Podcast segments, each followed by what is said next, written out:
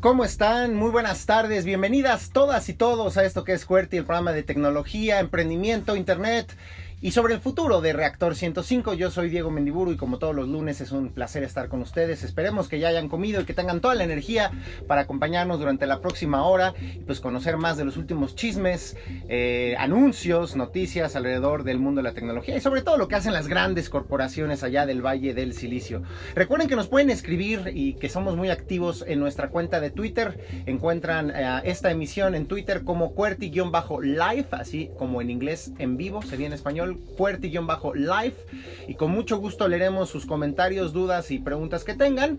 Y ahora si quieren entrar en cosas más personales, a mí también me encuentran ahí en Twitter, a mí me encuentran como arroba échame un tweet, échame de echar y tweet en español, es decir, con T, U y T. Y ahí con mucho gusto también estaremos compartiendo su, su punto de vista sobre todas las cosas interesantes que estaremos hablando el día de hoy. Y de hecho quiero aprovechar también para darle la bienvenida a nuestra invitada e invitado del día de hoy, que además pues yo creo que la mayoría de la gente que escucha radio hoy en día, muchos están en el automóvil, probablemente anden ahí atorados en el tráfico, anden de regreso a sus casas para comer o ya salieron del trabajo, en fin, van llevando a los niños a la escuela o más bien de salida de la escuela y seguramente pues en estas grandes ciudades como la Ciudad de México, Guadalajara, Monterrey, en cualquier lugar del mundo el tema del el estacionamiento de los automóviles es algo que a muchos les puede sacar de quicio o que puede ser problemático, no solo encontrar un lugar, sino no saben cuántas veces me ha pasado que estoy con alguien que pierde el maldito boleto del estacionamiento y terminas pagando una millonada. millonada. Para aquellos que tienen estos problemas, vamos a tener acá una entrevista. Nos acompaña Montserrat Negrete y Pablo de la Peña Bares. Es correcto que vienen de parte de APARC, que nos van a explicar en un ratito más de qué se trata, pero es una solución para que más fácilmente ustedes puedan pagar y hacer uso de los estacionamientos. ¿No es así? ¿Cómo están, Montserrat, Pablo? Así es, muchísimas gracias Diego por invitarnos aquí a tu programa. Un saludo a todo tu auditorio y ya les estaremos contando pues quiénes somos y de qué se trata APARC. Buenísimo. Mientras tanto, oigan, pues les quiero hacer una pregunta eh, para ir calentando el terreno en lo que respecta a algunas de las noticias que presentaremos el día de hoy. Igual y la gente que nos está escuchando, pero también le puedo preguntar a Monserrat y a Pablo qué opinan o si ellos son consumidores, han comprado, tienen a la mano unos audífonos inalámbricos, porque suena a lo mejor medio como, bueno, como un accesorio prescindible, pero no sé si se han dado cuenta, pero hay una tendencia en los teléfonos de ya matar el famoso puerto mini plug este hoyito donde conectamos los audífonos con cable, pues ya los están quitando todos los fabricantes. El primero en declararle la guerra a muerte al mini plug fue Apple con su iPhone X, si no me equivoco, y ya todos los demás fabricantes han seguido la tendencia, lo cual nos obliga a muchos a ver pues cómo escuchamos audio de manera privada en nuestro dispositivo. Forzosamente necesitas unos audífonos inalámbricos, unos audífonos con tecnología Bluetooth. ¿Tú, Montserrat, tú, Pablo, tienen algunos? ¿Les gustan? ¿Es una buena inversión? Sí, a mí me parece que sí es una buena inversión. La verdad, eso del cable, de conectarlo, que te atoras con todo, que lo traes ahí arrastrando, que la verdad es que me parece buenísimo, sobre todo lo que dices, ¿no? La conectividad, cómo conectarnos el teléfono de los audífonos, que ya no necesites ningún cable. Yo también estoy de acuerdo. Creo además que la tecnología Bluetooth es, uno de los, es una de las tecnologías del futuro y es importante que cada vez más nos enfoquemos en esta tecnología y a su vez reduzcamos costes como es el cable. Claro, claro, ¿no? Y además tiene muchas ventajas que ahora además este, muchos dispositivos tienen esta tecnología Bluetooth, como tú bien mencionas, Pablo, la, computadora, la tablet, este, inclusive la consola de videojuegos puede sacarle provecho, ya no necesita estar conectando y desconectando, pero también tiene sus desventajas, como el tema de tener que recargar las baterías de los, estos audífonos inalámbricos Bluetooth. Eh, el otro día leía justo un reportaje muy interesante, si no me equivoco, creo que de New York Times, de algo que quizás muchos no vimos con anticipación y es el hecho de que las baterías de cualquier dispositivo se van degradando con el tiempo.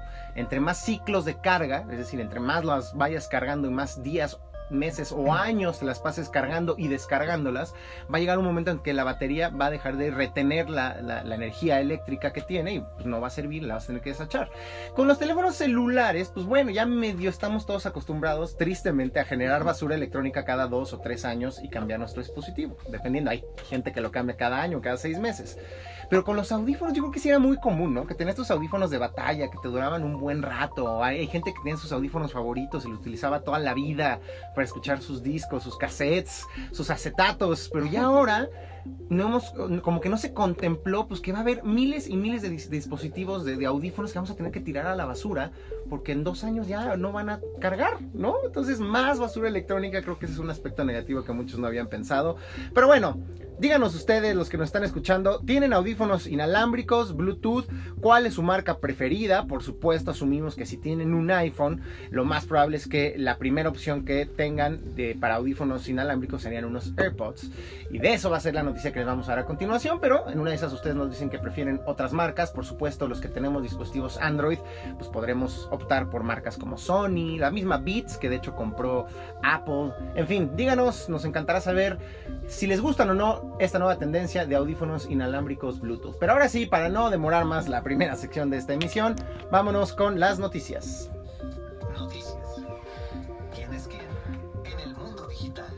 Bueno, pues ahora sí, para que entiendan por qué empezamos con esto de los audífonos, pues fíjense que hace unas semanas Apple hizo una presentación de sus nuevos dispositivos, de su nuevo hardware y obviamente presentaron los nuevos iPhones, que bueno, de hecho ya tienen que como un mes, mes y cachito que salieron al mercado, presentaron también nuevos modelos de la tableta iPad, en fin, ¿no? muchos se quedaron con la sensación de que faltó una actualización de sus audífonos AirPods, pues ya, no, no tienen que esperar más. El día de hoy presentó sus nuevos audífonos AirPods, una versión que cambia un poco el diseño de los mismos, pero que incorpora una característica que les hacía falta a gusto de muchos audiófilos, mucha gente que es fanática de escuchar música todo el tiempo y que demanda la mayor calidad, pues van a agradecer mucho que ya tienen una eh, cancelación de ruido activa, digamos sería la traducción, o como dicen en inglés, un Active Noise Cancelling, que es una tecnología que por medio de micrófonos te permite detectar el ruido externo. El ejemplo típico es cuando vas en el avión y tienes la turbina del avión al lado, pues se te mete el ruido de la turbina mientras estás escuchando ahí tu música guapachosa, Los Tigres del Norte o de Los Ángeles Azules. Con esa tecnología puede detectar el audífono estas frecuencias de, llamémosle, de ruido y aislarlas para que la música o el audio que estás escuchando no tenga este vicio, esté más puro y puedas disfrutar con mayor eh, provecho la música que te gusta. No van a estar nada baratos, como se pueden imaginar estos audífonos, y también tienen un punto en contra, que relacionado un poco a las desventajas que hablábamos hace unos minutos, y es que si activas esta tecnología de cancelación activa de ruido, va a durar menos la batería, porque estás utilizando un microprocesador que está separando los sonidos externos del sonido de tu música y aislando el sonido y de esta manera pues requiere mayor uso de energía. Como sea, pues para todos los fanáticos de los productos de Apple, de la manzana, seguramente estarán muy contentos. Ya lo decía yo, tuve la oportunidad de viajar a Estados Unidos, a la ciudad de Nueva York, y estoy impresionado con la cantidad de personas que están en el metro con sus audífonos blancos. Yo, yo, yo, es un mercado distinto al de México. Aquí no veo tanta gente con estos audífonos. Allá en Estados Unidos sí hay una adicción a todos los productos de Apple y seguramente estos se venderán como pan caliente. Díganos por favor si ustedes tienen audífonos inalámbricos, si son unos AirPods de Apple o si prefieren otras marcas. Me encantará conocer su opinión en esta emisión. Y ahora sí, pues no podemos dejar pasar la que para mí es la noticia más relevante de la semana pasada por todas las consecuencias que tendrá en los años por venir en Estados Unidos específicamente, pero también en el resto del mundo, pues por la dominancia que tiene Facebook. Y estamos hablando pues de la comparecencia que tuvo Mark Zuckerberg, el director y fundador de esta empresa ante legisladores estadounidenses. Eh, particularmente todos los medios están replicando un pedacito de la comparecencia en la que fue interrogado y algunos dicen sometido y verdaderamente puesto en el mayor estrés posible por parte de la famosa congresista de origen latino Alexandria Ocasio Cortés, en donde pues sí le metió mucha presión, ¿no? Al preguntarle, oye, no puede ser que el mayor escándalo de filtración de datos de personas que se tiene eh, registrado en la historia, todo el escándalo de, escándalo de Cambridge Analytica, y que no te acuerdes el momento exacto en el que tú como director general de tu empresa supiste de este problema, supiste que era Cambridge Analytica, supiste la dimensión de la filtración y las consecuencias que tendría esta filtración de datos personales y el uso que le estaba dando esta empresa para interferir en el proceso electoral estadounidense del año 2016. Y pues Mark, sabemos, somos fanáticos muchos algunos de ver al compadre comparecer ante las autoridades estadounidenses, porque es como, es, un espectáculo y sobre todo la personalidad de Mark Zuckerberg, pues eh, es muy fácil que se someta a burlas y a, pues replicar los videos de este compadre que trata de mantener su poker face, ¿no? Esta, este rostro, como dicen, en donde trata de no mostrar sus sentimientos, ¿no? De no reírse, de no burlarse, de no mostrarse muy preocupado pero que hace toda la comparecencia más incómoda y más extraña porque parece que estás viendo un robot, ¿no? Y la gente ya se toma a broma eh, el tema de que Mark Zuckerberg, al no expresar sentimientos, eh, lo más que hace es ponerse a sudar ante las preguntas incómodas, hace que sea muy extraño ver en vivo la transmisión de estas comparecencias, pero el punto, más allá de cómo se veía Mark Zuckerberg o si sudaba o no, es que pues está bajo fuego la política de Facebook de no someter a una revisión de veracidad, digamos, al famoso fact-checking, a la revisión de la veracidad, la información que los políticos divulgan su plataforma a través de los anuncios pagados. Ese es el tema de que se está debatiendo, que se debatió en la comparecencia de Mark Zuckerberg y que actualmente para mí es el principal debate eh, de política pública relacionada a eh, tecnología en los Estados Unidos. ¿Por qué este compadre? un individuo eh, al frente de una compañía que tiene tanta poder y tanta influencia en todo el planeta decide que es válido que los políticos paguen por esparcir mentiras en su red social. Y pues uno pensaba que ya lo peor había pasado después de que Mark Zuckerberg estaba en esta comparecencia allá en los Estados Unidos, pero pues hoy me entero de que no, porque de hecho es una nota del día de hoy que ya cientos de empleados del propio Facebook se han juntado y han firmado una petición, más de 250 empleados de Facebook firmaron una petición pidiéndole al director de la empresa, Mark Zuckerberg, que cambie esta política eh, en donde no se da una revisión estricta de la publicidad proveniente de políticos, porque creen ellos y muchos otros que esto, a final de cuentas, esta aparente neutralidad, porque la, la posición de Mark es, los políticos siempre mienten entonces, que la gente decida. Si van a mentir los de un lado, van a mentir los del otro. Entonces, que la gente es la que tenga, tenga el criterio de discernir lo que es mentira y lo que es verdad. Nosotros no nos vamos a mentir, porque si un político miente, pues a final de cuentas es malo y se está haciendo daño a sí mismo. Esa es un poco la postura semi-neutral de Mark Zuckerberg, pero que muchos le están diciendo, oye, pues no, porque aquí no me estás beneficiando a los políticos que se la pasan mintiendo y hay otros que no tienen esa ética tan lamentable o tan quebrada y que simplemente no lo van a hacer y no van a sacar provecho de la plataforma que les ofrece Facebook. Entonces dicen estos empleados de Facebook que la desinformación nos afecta a todos, nuestras actuales políticas de chequeo de información en eh, pues de gente que está buscando un puesto público o que actualmente está en una oficina pública son una amenaza a lo que representa Facebook, ¿no? O sea, a fin de cuentas los empleados, inteligentemente, no se están peleando con Mark y no están diciendo, Mark, eres un tonto. Le están diciendo, Mark, esto nos va a afectar a nosotros como compañía porque estamos lastimando lo más valioso que tiene cualquier compañía, que es la confianza que tienen los usuarios y sus clientes en la misma, ¿no? Si la gente asocia ahora a Facebook con mentiras, desinformación, manipulación, nos va a afectar como empresa a la larga. Es un tema delicadísimo. Ustedes como emprendedores, ¿cómo ven la posibilidad? Imagínense, imagínense que quiere ser, ser como emprendedor. Bueno, claro, Marca tiene un emporio, me queda claro unos cuantos millones en la bolsa, pero de todas maneras estar frente a congresistas de los Estados Unidos sometido a un bombardeo de preguntas incomodísimas, ¿no? Justo, pero lo que comentas, ¿no? Creo que Facebook se ha convertido en una plataforma que antes era para subir tus fotos, para, pero hoy en día la gente quiere leer una noticia y vas a Facebook. Entonces, saber que este escándalo nos afecta a todos, de hecho, leí una noticia en la que una congresista justo subió una, pues sí, una publicidad que Elizabeth Warren. Justo. Que además está en segundo, primer lugar de las encuestas rumbo a la presidencia. ¿Qué dices? Mira, si ella lo hace, ¿quién, quién no nos estará mintiendo, no? o sea, ¿qué, ¿qué, sí, qué no es real de lo que estoy leyendo en Facebook? Pues sí, no, es, es que es, la posición de Facebook es muy privilegiada, tienes tantos usuarios que dependen de la plataforma para hablar con sus familias, con sus amigos, que no nos podemos salir, pero esa es la pregunta.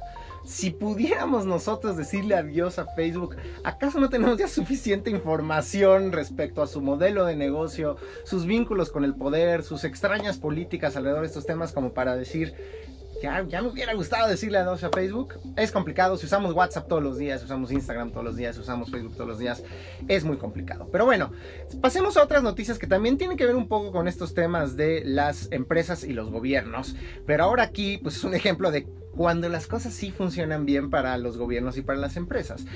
Aunque hubo un poco de polémica alrededor de un contrato multimillonario que el Departamento de Defensa de los Estados Unidos le otorgó, ahora sabemos, a Microsoft, pero hubo muchas disputas porque estaba también Amazon ahí queriendo entrarle al negocio, ¿no? Un contrato de 10 mil millones de dólares para ofrecer servicios en la nube eh, es decir, almacenamiento en servidores y distintos servicios que le van a permitir al Departamento de Defensa, es decir, al ejército de los Estados Unidos, a sus Fuerzas Armadas, pues tener información de sus soldados y de situaciones de combate respaldada en la nube de más fácil acceso sin importar el lugar, ¿no? Al final de cuentas, pues como cualquiera de nosotros que utilizamos un servicio en la nube, pues es para almacenar datos, hacernos la vida más sencilla. Y básicamente de eso se trataba el contrato que... Eh, puso a concurso el Departamento de Defensa de los Estados Unidos. Pero es interesante porque Google también estaba participando. A nadie le dicen no a 10 mil millones de dólares, excepto los empleados de Google, ¿no? Entonces se asocia mucho con la noticia que dimos anteriormente porque en ese caso fue, digamos, un triunfo de los empleados de Google que firmaron una petición y le dijeron, oye Google, originalmente el, el, moto, la frase de la empresa de Google era do no evil, creo que era, ¿no? Es como no hagas el mal, ¿no? Es así como, se supone que los objetivos de, de Google es llevar la información a todas las personas y hacerla más accesible, pero pues no para facilitar un conflicto bélico o la invasión de un país o para situaciones de guerra, ¿no? Y al final de cuentas, el Departamento de Defensa para eso quería un mejor uso de estas plataformas informáticas y de cómputo en la nube. Google dijo, patitas, ¿para qué las quiero? Tienen razón mis empleados, mm, le voy a sacar, no gracias. Y se estaban peleando ahí muy fuerte Amazon y Microsoft. Finalmente ganó la empresa fundada por Bill Gates y esto nos recuerda cómo pues, esta, esta paradoja ¿no? entre el papel que tienen los gobiernos en la regulación de las empresas de tecnología. Para unas cosas decimos sí, por favor, que pongan orden respecto a nuestros datos personales, los modelos de negocio. Por otro lado vemos que ellos también pues, lucran y tienen mucho que ver con pues, que estas empresas prosperen y hagan mucho dinero, mucho billete. Y hablando de cuestiones que tienen que ver con privacidad, esta noticia está súper, súper, súper interesante. Porque, pues, ¿a quién no le gustan los conciertos? ¿Cuál fue el último concierto al cual fueron ustedes? Cuéntenos, queridos invitados, Montserrat, Pablo. Al último concierto al que fui, pues, hace mucho que no a conciertos, ¿eh? estamos no, muy... No te preocupes, yo tampoco, y mira, soy conductor de reactor, entonces no te angusties. No lo recuerdan, bueno, no se angustien porque la próxima vez que vayan a un concierto, pues ya no solo es preocuparte por los boletos, las entradas, la cerveza, a qué horas entra el grupo que te gusta. Ahora hay una preocupación real y es que haya cámaras de reconocimiento facial explorando el rostro de todos los asistentes para múltiples objetivos. Yo recuerdo una historia real que me, según recuerdo fue un concierto de Taylor Swift en donde había cámaras de reconocimiento facial y una cámara reconoció a un acosador de Taylor Swift que ya en línea había hecho insinuaciones inapropiadas y había tenido una conducta pues, acosadora, indebida en redes sociales en contra de ella. Entonces, por motivos de seguridad, implementaron tecnología de reconocimiento facial y encontraron a este compadre, o mal compadre, porque genuinamente hizo cosas malas, entre el público, lo identificaron y patitas para afuera lo sacaron. Entonces por ahí dices, ah, qué interesante tecnología, si nos mantiene más seguro, pero al parecer también hay otros usos negativos que la comunidad de gente que se dedica a la música, a los conciertos, muchos músicos, muchas bandas están diciendo, esto no nos gusta. Que utilicen nuestros conciertos para monitorear los rostros de las personas y que esa data se pueda salir de control y sirva, por ejemplo, para deportar inmigrantes, para identificar gente de distintos tipos raciales, para que esos datos se vendan luego a gobiernos o a terceros que pueden lucrar con nuestra identificación, con nuestro rostro. No. Entonces se creó una coalición y 40 festivales de música. ¿Qué, qué, qué cosa que estoy dando esta noticia, ¿no? En una estación de radio, para que vean hasta qué punto hay una convergencia entre tecnología sí, sí, y cosas que asumíamos sencillas y cotidianas como ir a un concierto. 40 de los eh, principales festivales musicales del mundo, que incluyen a Coachella, Bonnaroo y SXSW, SXW, han dicho que no van a utilizar tecnología de reconocimiento South by Southwest, para que no vayan a corregir porque van a decir, no se llama SXW, South by Southwest. No van a usar tecnología de reconocimiento facial en sus eventos. Ya se comprometieron a hacerle caso a artistas como Tom Morello de Rage Against the Machine, eh, gente de Medicine for the People y gente de Thievery Corporation que dijeron, oigan, esto no se vale, no queremos que nuestra música termine beneficiando empresas de tecnologías o gobiernos que pudieran utilizar de mala manera los datos que se recopilan en los conciertos a los que asistimos. Por eso este programa, amigos, o sea, no solo se trata de decir, ay, qué padre el nuevo iPhone, todos consumistas vayamos a comprarlo.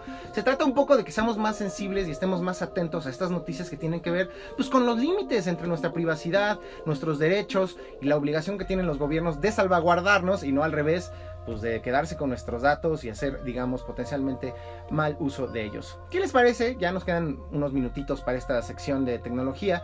Si le damos una pausa a estas noticias más tenebrosas del mundo de la tecnología, hablamos de cosas chidas. Me llama a mí mucho la atención, ¿qué tanto juegan ustedes videojuegos, Monserrat Pablo? O no, la verdad es que no, le- no les queda tiempo para esas cosas. Pues la verdad es que yo no, no suelo jugar mucho videojuegos. Yo lo, lo más que llego a jugar en, en el teléfono es al sudoku. Eso- Ah, bueno. Yo llego al sudoku. Ese al menos te, te obliga a la mente ágil, digamos.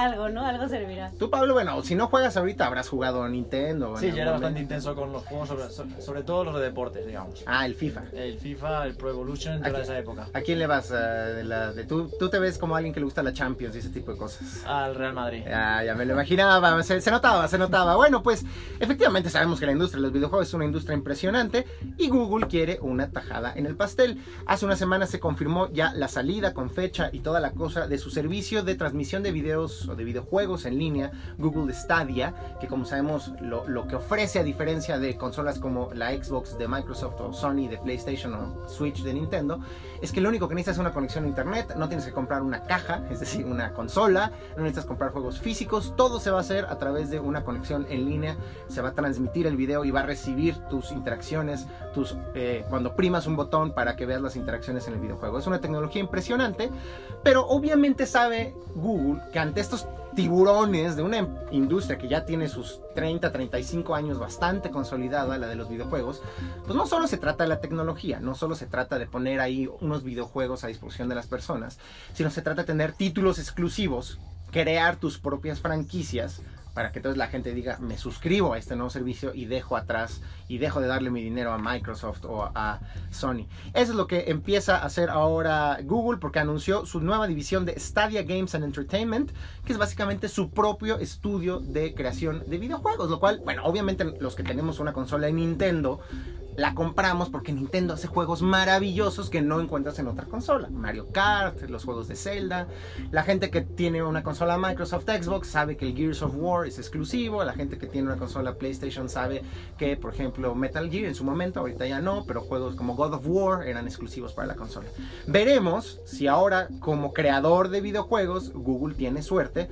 No es una industria tan fácil, es una industria muy competida, pero eso sí es una industria gigantesca, que es un poco distinto al modelo de Apple, que no sé si supieron que liberaron un sistema de suscripción de videojuegos, pero ahí lo que hicieron fue literal eh, eh, trabajar de la mano con muchos estudios independientes de desarrollo de videojuegos y les pagaron por adelantado sus videojuegos para que estuvieran disponibles en exclusiva en su plataforma. La, la competencia se pone durísima también en el mundo de los videojuegos.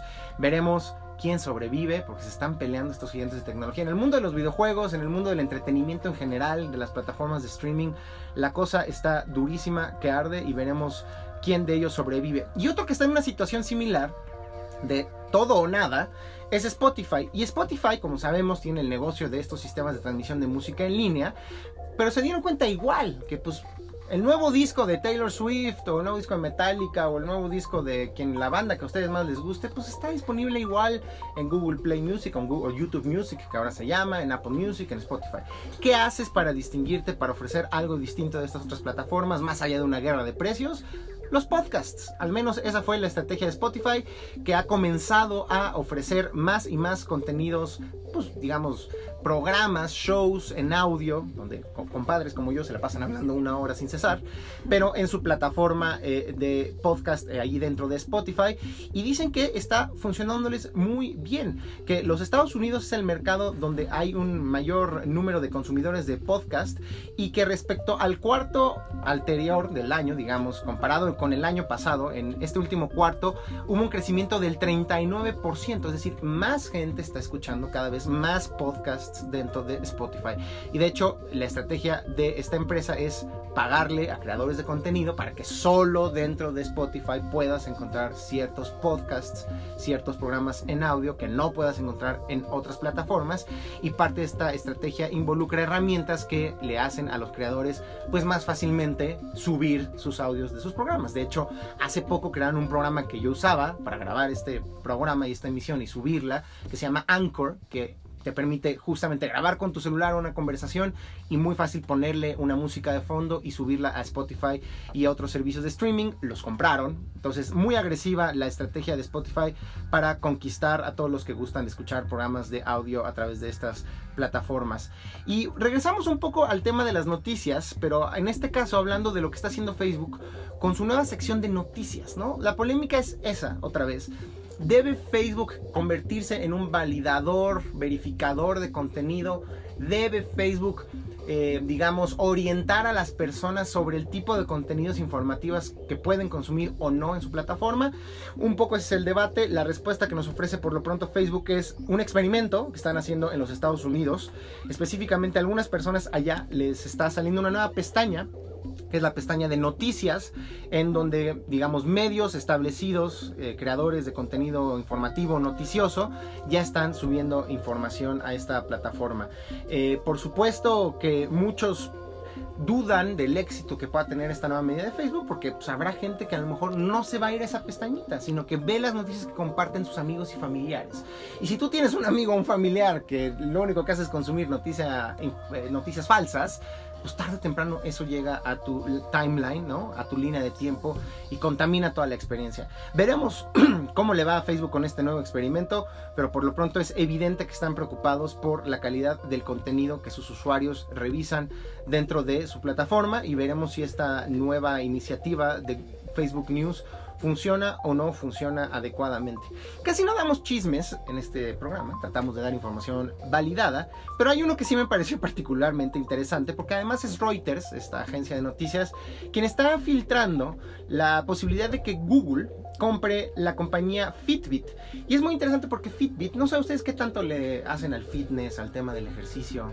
Pues cuando hay tiempo se intenta. y ahora está muy de moda tener estos dispositivos inteligentes, estas pulsora, pulseras vestibles. Que te cuentan todo, ¿no? Todo, ya es una cosa también ahí medio crítica. Es lo que te decir, o te encanta o te deprimes de no hice nada. Exacto, y se dan cuenta de cualquier cambio en tu actividad física. Si estás corriendo, si estás nadando y hasta si estás haciendo otras cosas, también te las registra. Pero bueno, el caso es que los rumores es que Google podría estar interesada, o mejor dicho, Alphabet, que es la empresa madre que incluye a Google, podría estar interesada en comprar a Fitbit, lo cual no es descabellado y hace mucho sentido, porque Fitbit tiene un porcentaje muy grande del mercado de lo que llamamos ahora los, ahora los wearables o dispositivos vestibles, donde incluimos estos eh, monitores de desempeño físico o los famosos relojes inteligentes como el Apple Watch.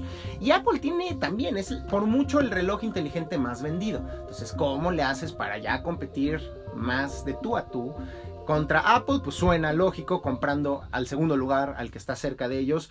Y ya veremos si en las próximas semanas se confirma o no esta compra, pero sin duda alguna sería muy interesante este cambio en la industria. Veremos si con esto Google se vuelve un actor dominante en los dispositivos, dispositivos vestibles. Hoy estuve muy trabalenguado en este programa, pero es que son complicadas, ¿no? Las palabras que tienen que ver con tecnología. Bueno, demasiado choro por el día de hoy. Con esto terminamos nuestra sección de noticias y nos vamos ahora sí al corte de la media y regresando vamos a estar hablando mucho, mucho sobre este tema de cómo la tecnología nos puede ayudar a encontrar un mejor lugar de estacionamiento. Este es QWERTY, el programa de tecnología de Reactor 105.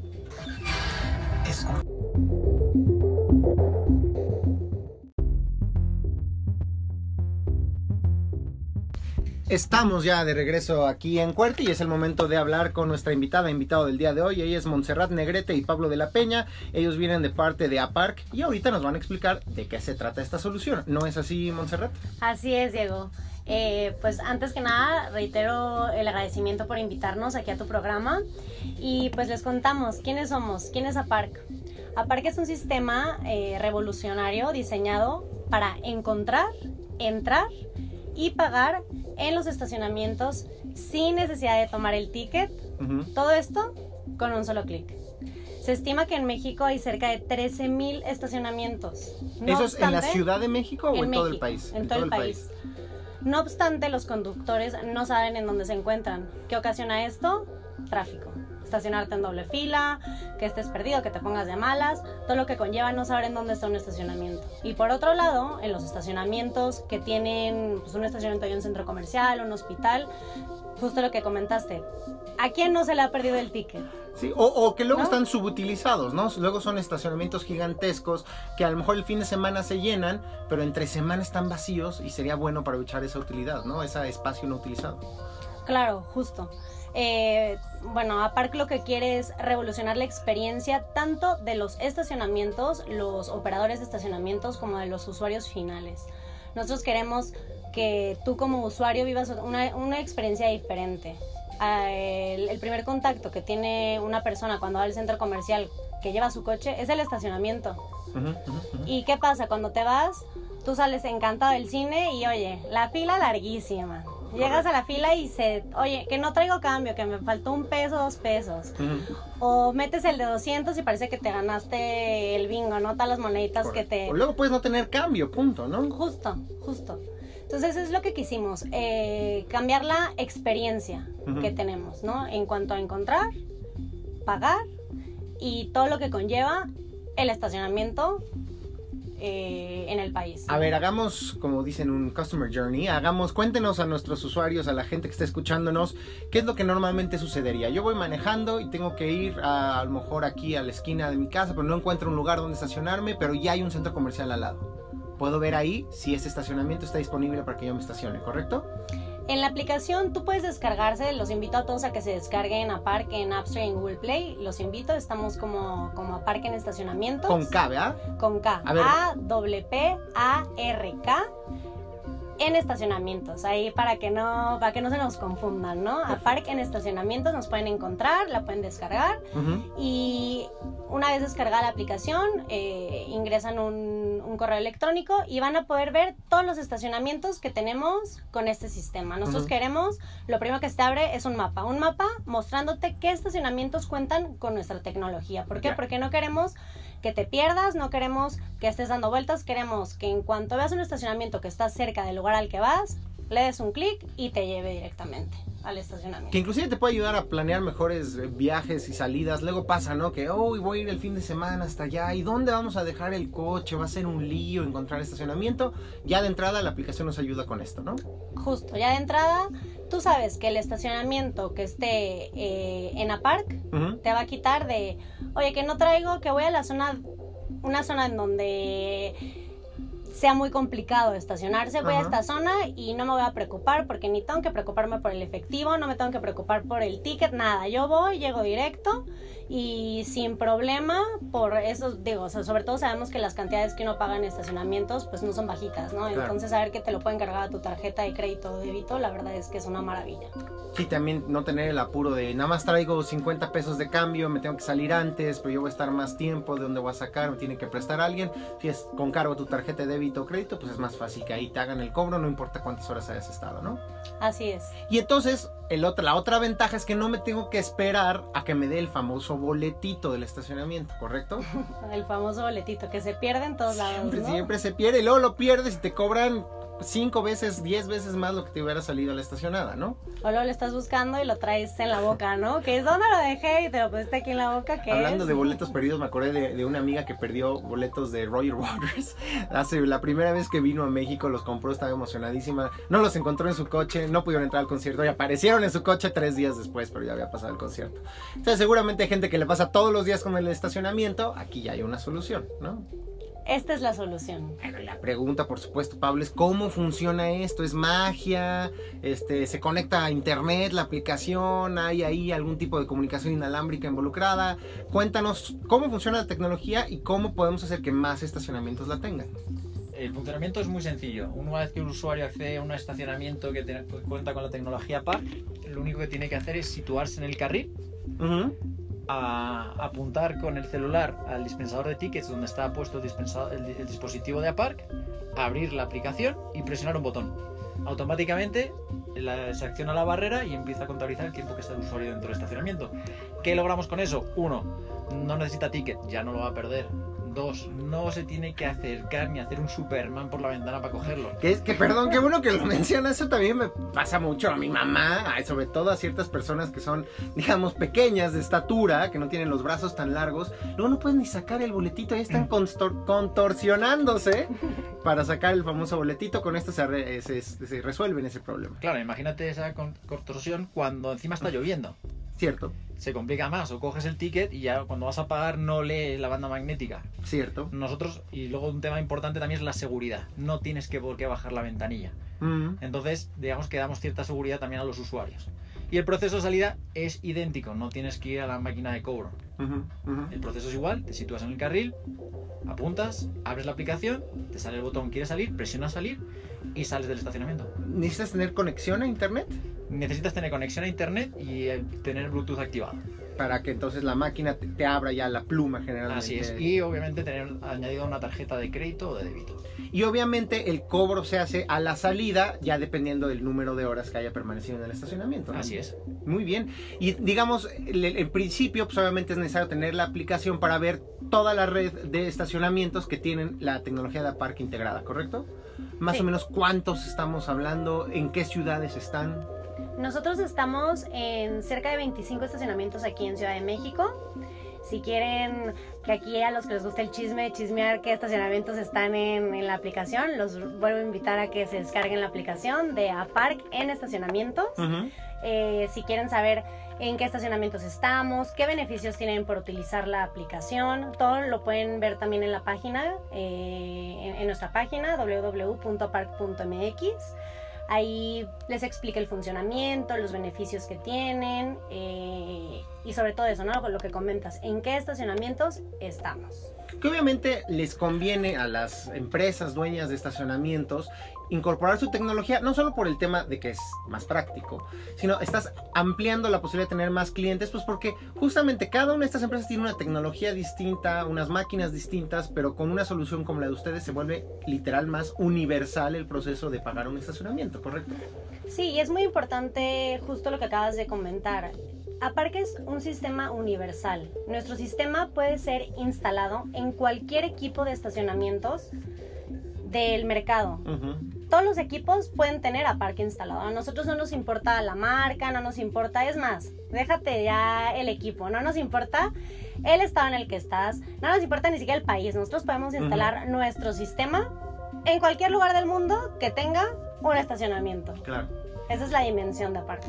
Y cuéntenos un poco cuáles son los planes. Justamente ya nos decías la presencia que tienen en Ciudad de México, pero al ser una tecnología que se puede adaptar y ser adoptada por cualquier otra empresa de estacionamientos o lugar que tenga un estacionamiento, ¿hasta dónde ven ustedes a Parque que puede llegar?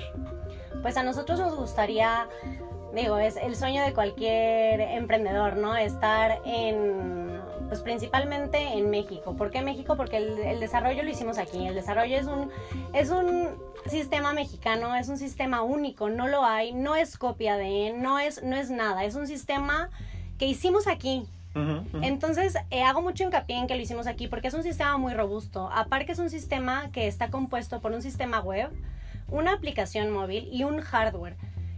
Todo este sistema tan complejo son, es hecho por manos mexicanas. Correcto. Por, entonces, a mí pues me fascinaría estar no solamente en Ciudad de México, me encantaría estar en Monterrey, en Guadalajara, que aparte esté en el estado en el que tú vayas, que si tú quieres ir y que estás buscando un estacionamiento, ya sabes que abres a parque y te va a llevar, estés en donde estés. Cuéntanos cuántas personas, cuántos ingenieros y cuánto tiempo se ha llevado el desarrollo de esa tecnología que como bien lo indicas, no solo es una plataforma de software de informática, sino también tiene hardware, también tiene este tema de dispositivos que se insertan dentro de las máquinas que abren las plumas de los estacionamientos y que permiten esta comunicación inalámbrica entre el celular de las personas y el estacionamiento. ¿Cuánto tiempo les ha llevado construir esto? Desde que surgió la idea, el proceso de desarrollo de toda esta tecnología, esta interacción de los tres entes que decía Monse, que es plataforma, app y hardware, nos ha llevado tres años.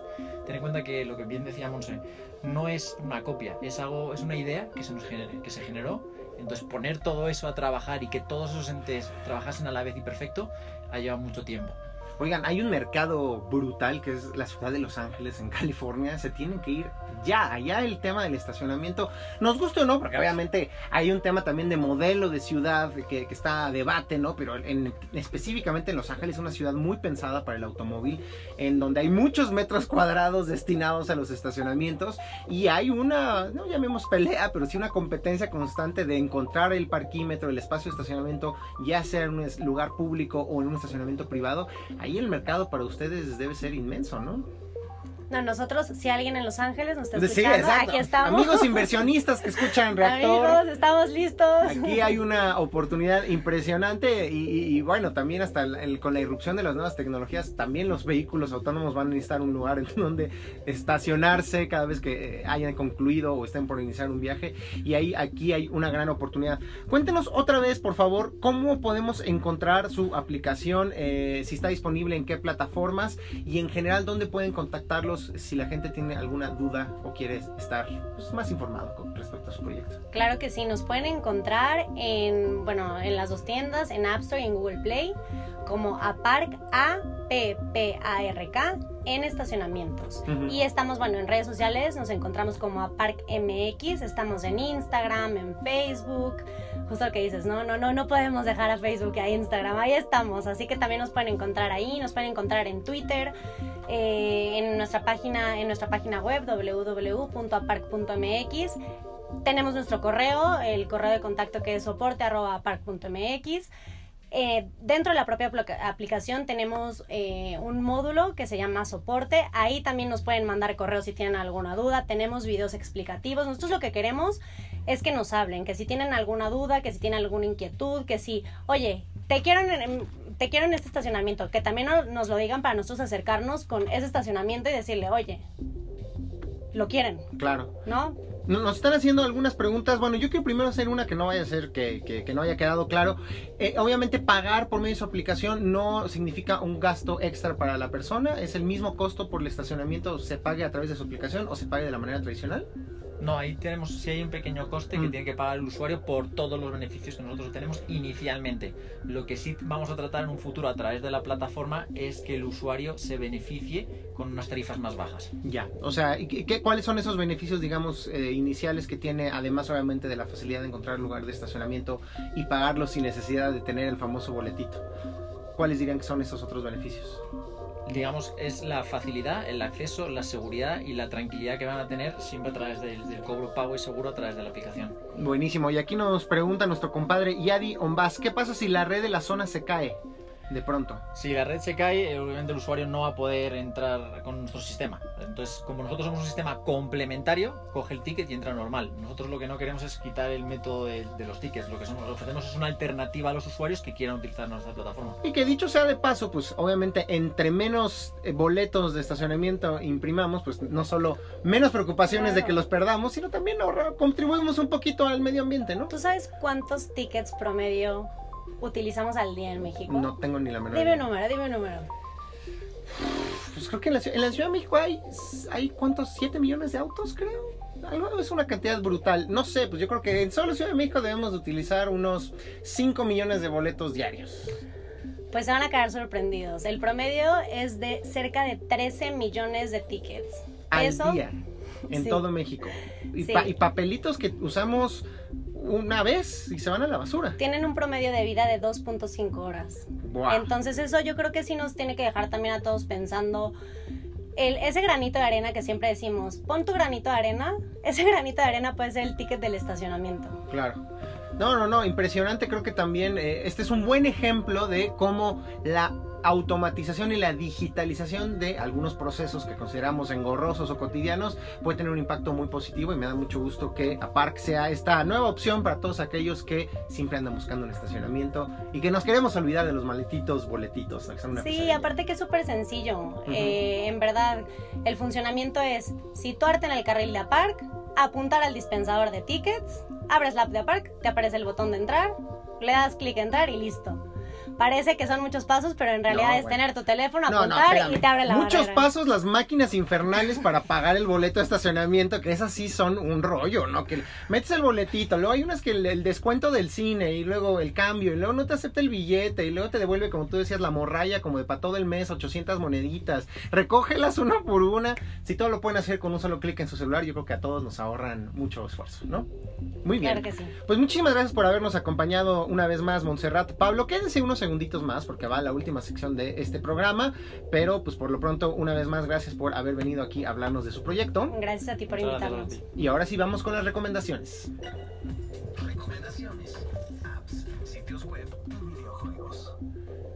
Bueno, pues como saben, en esta última sección de lo que se trata es que les demos recomendaciones de cualquier cosa que tenga que ver con internet, tecnología o emprendimiento. Yo siempre empiezo con cosas insulsas e insignificantes como son los videojuegos y el día de hoy les voy a recomendar un videojuego disponible para plataforma Android que se llama Odmar que como se imaginarán tiene toda una temática relacionada a la mitología vikinga y es muy parecido para los que sean fanáticos de este tipo de videojuegos de rápidos reflejos y de acción a Rayman Origins, que es un side scroller, es de estos juegos donde tú vas avanzando de izquierda a derecha como Mario Bros, pero constantemente te enfrentas a obstáculos, agujeros, pozos y hoyos y precipicios y todo todo tipo de enemigos que tratan de evitarte que llegues al final del nivel mientras recolectas monedas u otro tipo de cosas que te sirven para ganar puntos. Bueno, pues es un juego muy similar. Lo interesante es que este videojuego tiene unos de sus primeros capítulos completamente gratis y que tiene esta estética muy bonita en donde parece un dibujo animado. Todos los escenarios y todos los personajes parecen hechos como acuarelas o a lápiz, eh, como ilustraciones que cobran vida y que se ven muy bien en la pantalla de nuestro dispositivo. Para todos los que quieran estos juegos rápidos que requieren muchos reflejos y evitar obstáculos y una temática llena de bosques mágicos, montañas nevadas y peligrosas minas. Bájense Odmar, se escribe O-D-D-M-A-R y está disponible para dispositivos Android. Además es un juego pues, para toda la familia, no tiene sangre, no tiene violencia. Y esa es la recomendación que hoy les hago. Pero ustedes díganme, Montserrat, Pablo, ¿qué nos recomiendan? Lo que sea que le haga la vida más sencilla a nuestros usuarios, a nuestros radioescuchas? Pues a mí me encanta y les quiero recomendar una aplicación que yo estoy disfrutando mucho que se llama Storytel, justo mm. en esto en este mundo en el que el tráfico, luego sientes que no tienes tiempo para leer, pues ya no hay excusa, ¿no? Y esto de los audiolibros es una aplicación de audiolibros que yo estoy aprovechando muchísimo en esos momentos en los que no tienes la oportunidad de tener un libro en las manos. Entonces, Storytel tiene una cantidad pues muy, muy importante de libros, muy buenos.